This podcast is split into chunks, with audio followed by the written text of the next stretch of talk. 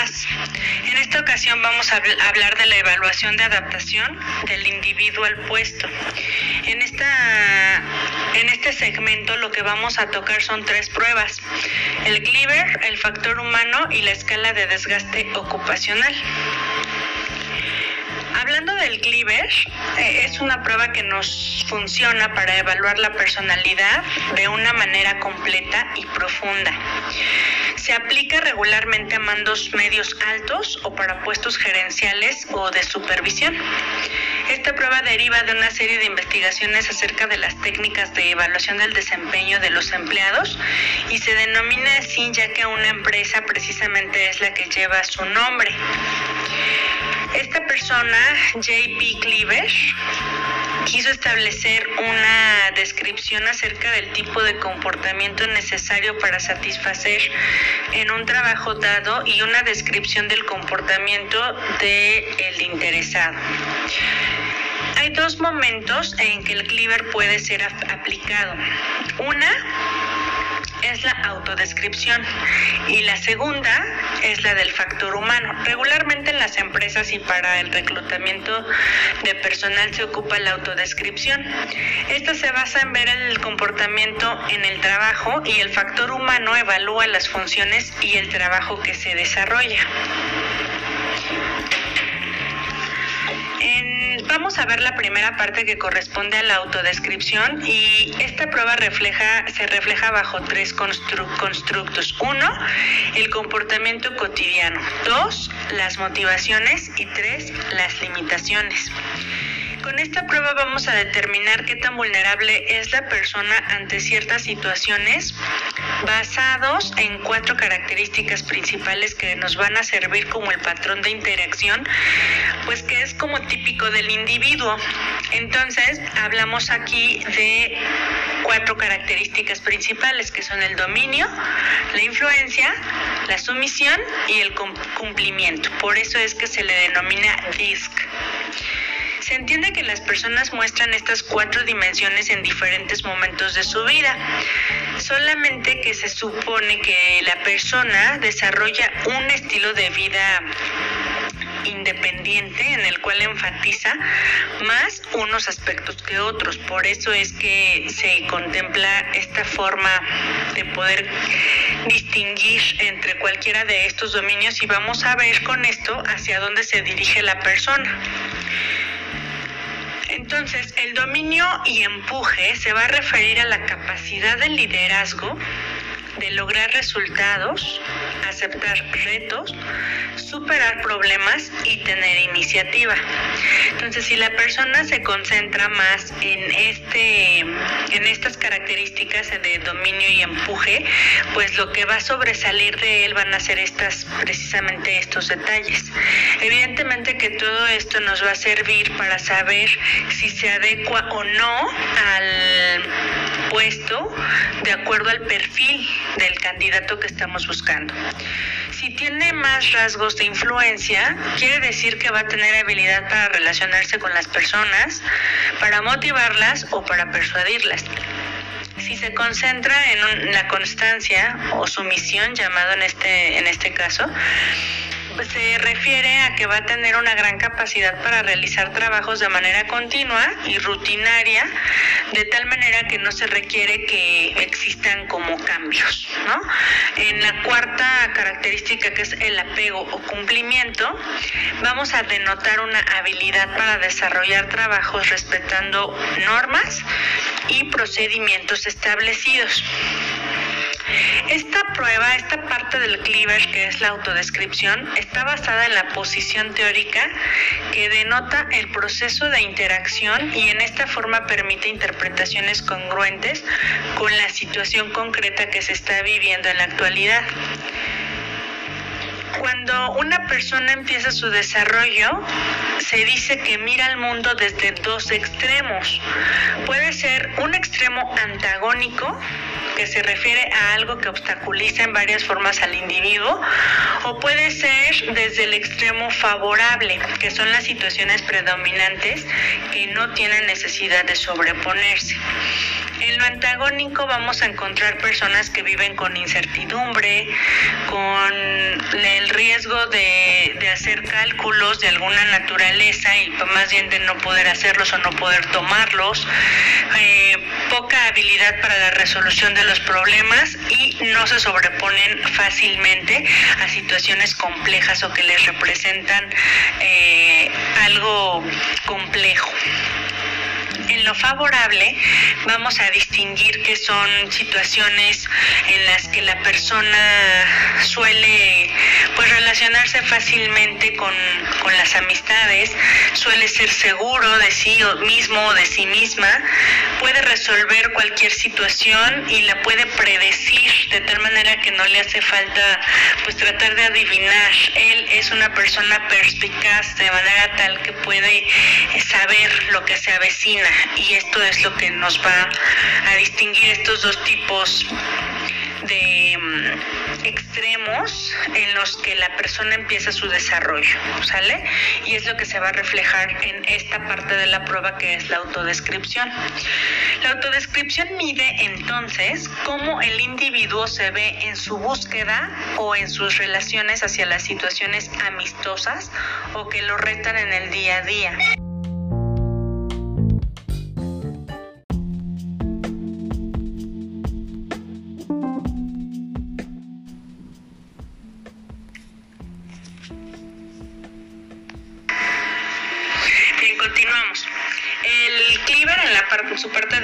Autoadministración se trata de una lista en la que hay que elegir de manera obligatoria adjetivos consiste en 24 grupos de cuatro palabras cada uno que describen ciertos comportamientos. Si ustedes se van a la presentación que yo les compartí, van a poder observar cuáles son estos grupos de características que tiene que elegir el candidato. No sé si alguno de ustedes ya pudo o ya tuvo la oportunidad de conocer esta prueba o de mm, que se las hubieran aplicado. Por ejemplo, en el primer tetrado de, de palabras, de adjetivos, eh, viene el ser persuasivo, gentil, humilde y original. La persona lo que tiene que hacer es contestar con un signo de más aquel adjetivo que lo describa de una mejor manera entre estos cuatro objetivos y en donde dice les o L, vaya, es donde tiene que colocar un signo de menos para elegir aquella característica que lo define, como su palabra lo dice, menos, ¿no? Entonces aquí en este primer tetrado pudiéramos decir que, no sé, a lo mejor la persona es más persuasiva, tendría que poner un signo de más en la primera línea correspondiente a la columna de M, que significa more, o y además el menos, por ejemplo, en humilde, ¿no? En la línea que corresponde a la L. Entonces aquí ya resolvió este tetrado. En el siguiente, yéndonos hacia abajo en esa misma columna, tiene que hacer lo mismo, colocar cuál de estos adjetivos es el que más lo describe y cuál es el que menos lo describe. Entre agresivo, alma de la fiesta, comodino y temeroso. Y así sucesivamente con los 24 grupos de preguntas de adjetivos que vienen aquí descritos y ya después es como se, como se va calificando.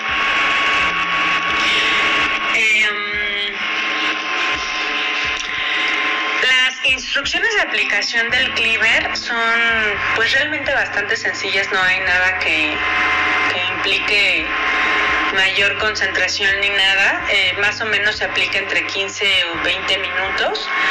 Eh, es el tiempo normal, entre comillas, por así decirlo, que trata una, que tarda, perdón, una persona en contestar esta prueba, no se le debe presionar y pues se le debe dejar que termine en el tiempo que considere. Sin embargo, 15-20 minutos está perfecto para que lo haga.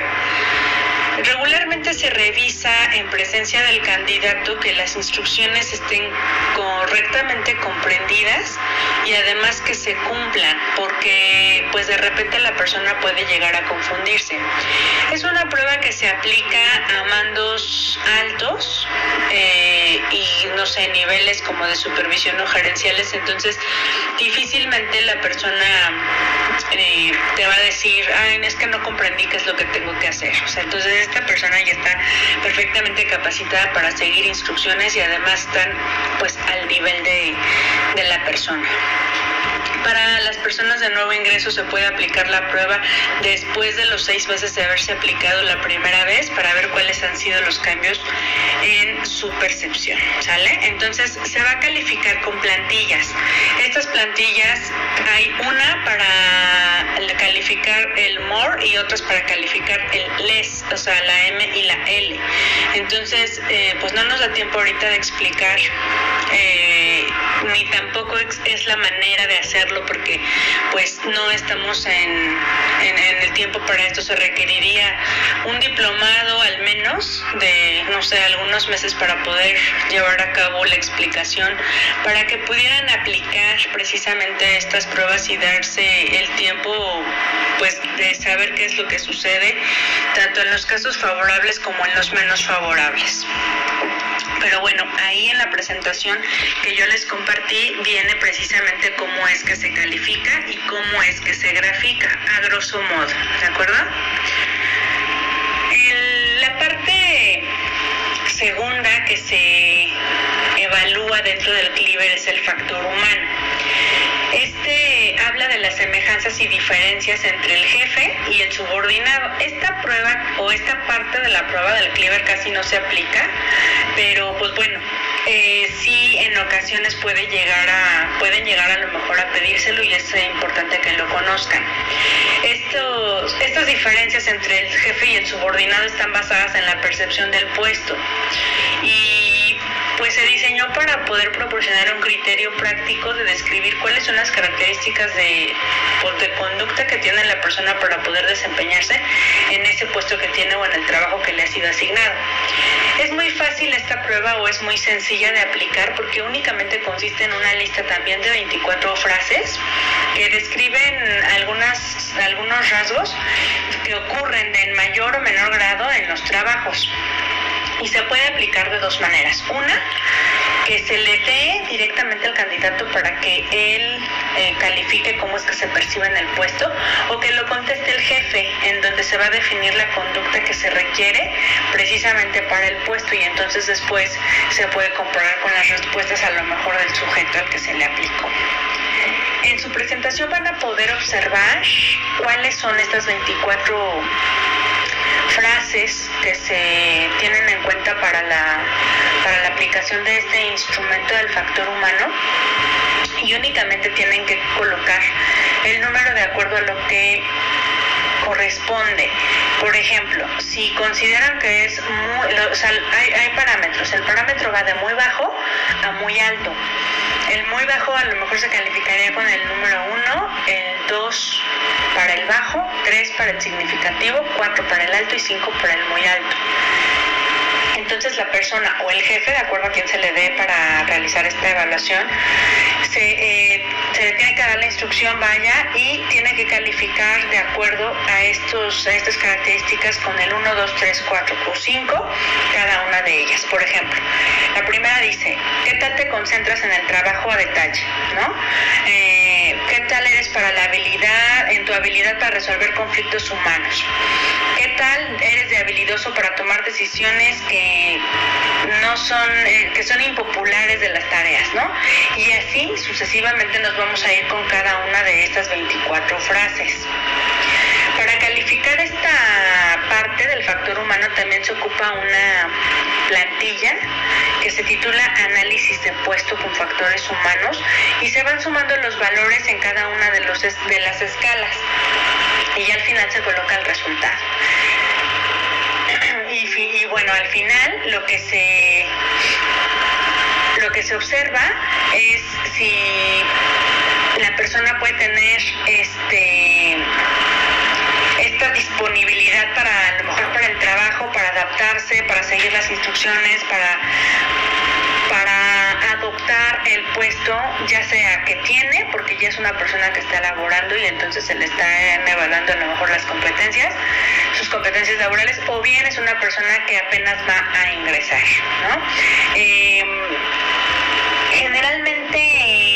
las empresas se tienen ya las evaluaciones de manera electrónica.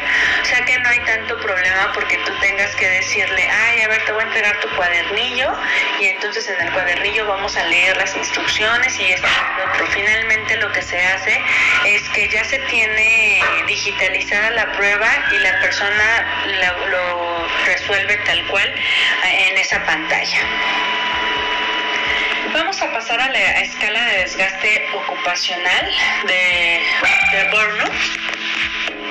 Y esta prueba lleva alrededor de 40-50 minutos de aplicación. Es una versión, cuenta con una versión exploratoria de 50 reactivos y una versión confirmatoria de 30 que se utiliza como con fines estadísticos. Eh, los factores psicosociales, para empezar, son condiciones que se van a encontrar, como todos sabemos, en cualquier situación laboral y se relaciona con la organización del trabajo, ¿no? con el tipo de puesto, con la realización de las tareas, con el entorno, con aquello que puede afectar la salud de los trabajadores y con el desarrollo de su trabajo. Los factores psicosociales pueden favorecer o perjudicar la actividad laboral y la calidad de vida.